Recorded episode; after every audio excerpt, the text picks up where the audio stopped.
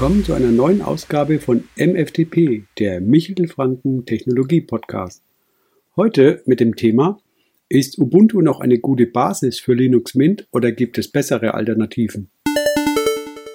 Linux Mint und Ubuntu passen zusammen in etwa so wie Blitz und Donner. Oder etwa doch nicht mehr? Sehr schwer zu beantworten, ob diese Verbindung nun von Harmonie oder Hassliebe getragen wird. Vielleicht von beiden etwas. Fakt ist, Linux Mint ist eine traditionell auf Ubuntu basierende Linux-Distribution, die seinerseits eine beachtliche Beliebtheit aufbauen konnte. Genau wie Ubuntu in der Desktop-Ausgabe fokussieren sich die Linux Mint-Entwickler klar auf den Linux-Desktop. Doch anders als bei Ubuntu zeichnet sich Linux Mint weitgehend durch Kontinuität und Verlässlichkeit aus. Ubuntu war in der Vergangenheit teilweise recht wankelmütig. Erst setzte man auf GNOME, dann der Schwenk auf Unity, dann wieder zurück auf GNOME.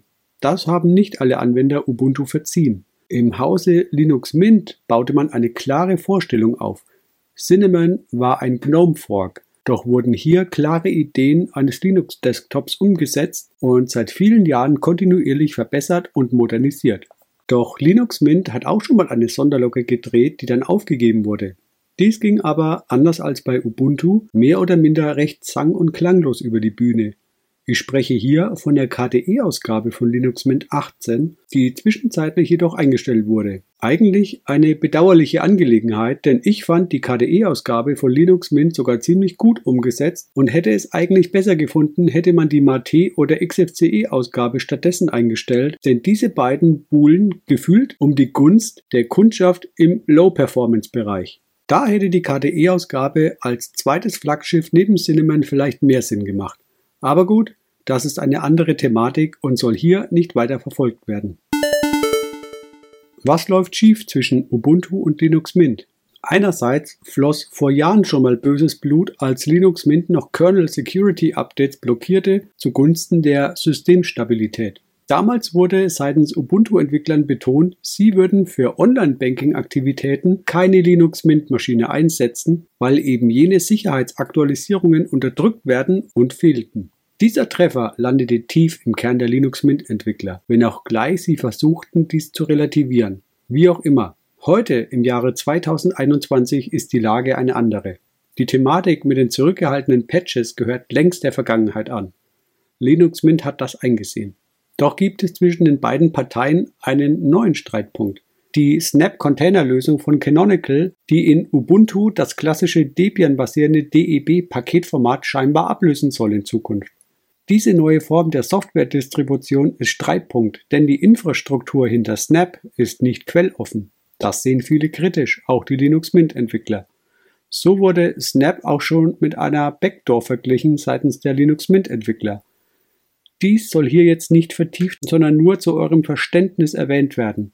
In Linux Mint wird standardmäßig auf das alternative Paketformat Flatpak gesetzt und Snap wird mehr oder minder blockiert. Da Ubuntu die Softwareverteilung aber immer mehr auf Snap ausdehnt, müssen die Linux Mint Entwickler auf daraus resultierende Lücken reagieren. Ein Beispiel hieraus ist Chromium, welches Ubuntu ausschließlich als Snap auslieferte und nicht mehr als DEB-Paket. Je mehr Ubuntu auf Snap ausweicht, desto größer klafft die Lücke zu Mint, desto mehr Nacharbeiten müssen seitens Linux Mint durchgeführt werden.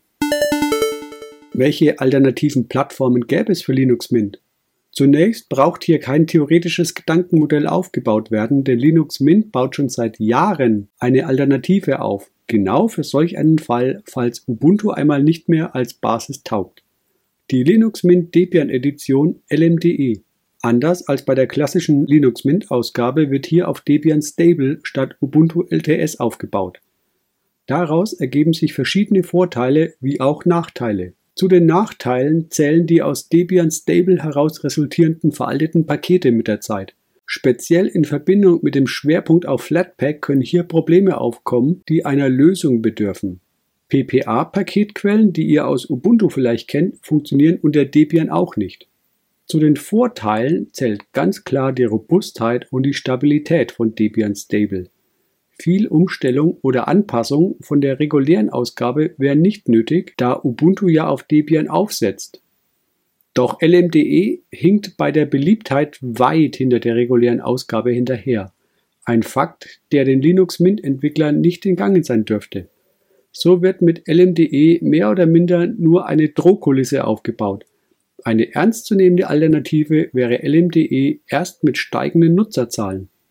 Da Linux Mint stets auf stabilen Unterbau aufsetzt, kommen rollende Distributionen eigentlich gar nicht in Frage. Eine vergleichbare Langatmigkeit in der Produktpflege neben Ubuntu und Debian gibt es jedoch. Die beste vergleichbare Desktop-Plattform könnte jedoch OpenSUSE Leap sein, denn hier wurde der Unterstützungszeitraum aufgrund der SUSE Linux Enterprise SLE-Basis von drei auf fünf Jahre aufgestockt. Die anderen Distributionen mit abweichender Architektur können eigentlich nicht in Betracht kommen, sollte der LTS-Fokus bleiben. Somit werden also Kandidaten wie Arch, Solus, Gentoo und Co. eigentlich aus dem Rennen. CentOS hätte ebenfalls ein Kandidat sein können, doch mit der Umstellung auf CentOS Stream ist die Zukunft des Projekts innerhalb der Red Hat Enterprise Linux RHEL-Landschaft derzeit schwer abschätzbar. Wie konkret ist der Handlungsbedarf für Linux Mint? Das hängt in der Tat von Ubuntu ab. Je mehr Ubuntu auf Snap auslagert, desto mehr spitzt sich die Situation für Linux Mint zu. Linux Mint kann dahingehend reagieren, die auf Snap umgestellten Pakete selbst als Flatpak oder wo dies nicht möglich ist, durch eigen gebaute Pakete zu ersetzen. Das kann mit zunehmendem Verlauf zu immer größeren Problemen in Paketabhängigkeiten etc. führen, weshalb darunter die Stabilität leiden könnte. Wie es weitergehen könnte mit Linux Mint. Der Cinnamon Desktop ist mittlerweile in allen namhaften Distributionen angekommen, sodass keine komplette Neuentwicklung oder Anpassung vonnöten wäre. Linux Mint wird früher oder später eine Entscheidung treffen müssen. Jedoch vermute ich, dass sie sich auf alle Fälle noch die Entwicklung von Ubuntu 22.04 LTS anschauen und dann frühestens zu Ubuntu 24.04 LTS eine Entscheidung treffen werden. Bis dahin bestünde noch reichlich Gelegenheit und Zeit, die LMDE-Ausgabe voranzubringen. Ferner kann sich OpenSUSE bis dahin als ernstzunehmende LTS-Alternative zu Ubuntu viel besser etablieren. Mit OpenSUSE stünde eine Business-Linux-Distribution mit ausgesprochen weitreichenden Wurzeln und Erfahrung und klaren Fokus auf Stabilität und Beständigkeit bereit. Mit Debian stünde eine durch ein Gemeinschaftsprojekt getragene Alternative mit klarem Fokus auf Stabilität und Kontinuität bereit, die sogar noch länger aktiv ist als SUSE Linux. Beide Lösungen wären eine gute Alternative für Linux Mint. Beide verbindet die Stabilität, die Langzeitpflege und viele Jahre Erfahrungen im Linux-Umfeld. Während SUSE sich mehr auf das Profi-Firmenkundenumfeld konzentriert, möchte Debian als das universelle Betriebssystem für jeden verstanden werden. Mit LMDE ist bereits eine fertige Lösung parat, die aber noch an die Anwender gebracht werden müsste, sollte man den Neuanfang mit OpenSUSE nicht wagen wollen. Für den Wechsel zu LMDE spricht, dass die Lösung schon fertig existiert und das heute. Dagegen spricht, dass dann keine Alternative mehr in der Hinterhand wäre und man sich fest an Debian binden würde. Für den Wechsel zu OpenSUSE spricht die Stabilität und Langzeitpflege der Leap-Basis. Dagegen spricht, dass aufgrund der anderen Paketbasis, also RPM statt DEB, einiges an Migrationsaufwand anfällt und diese Transformation Zeit in Anspruch nehmen würde.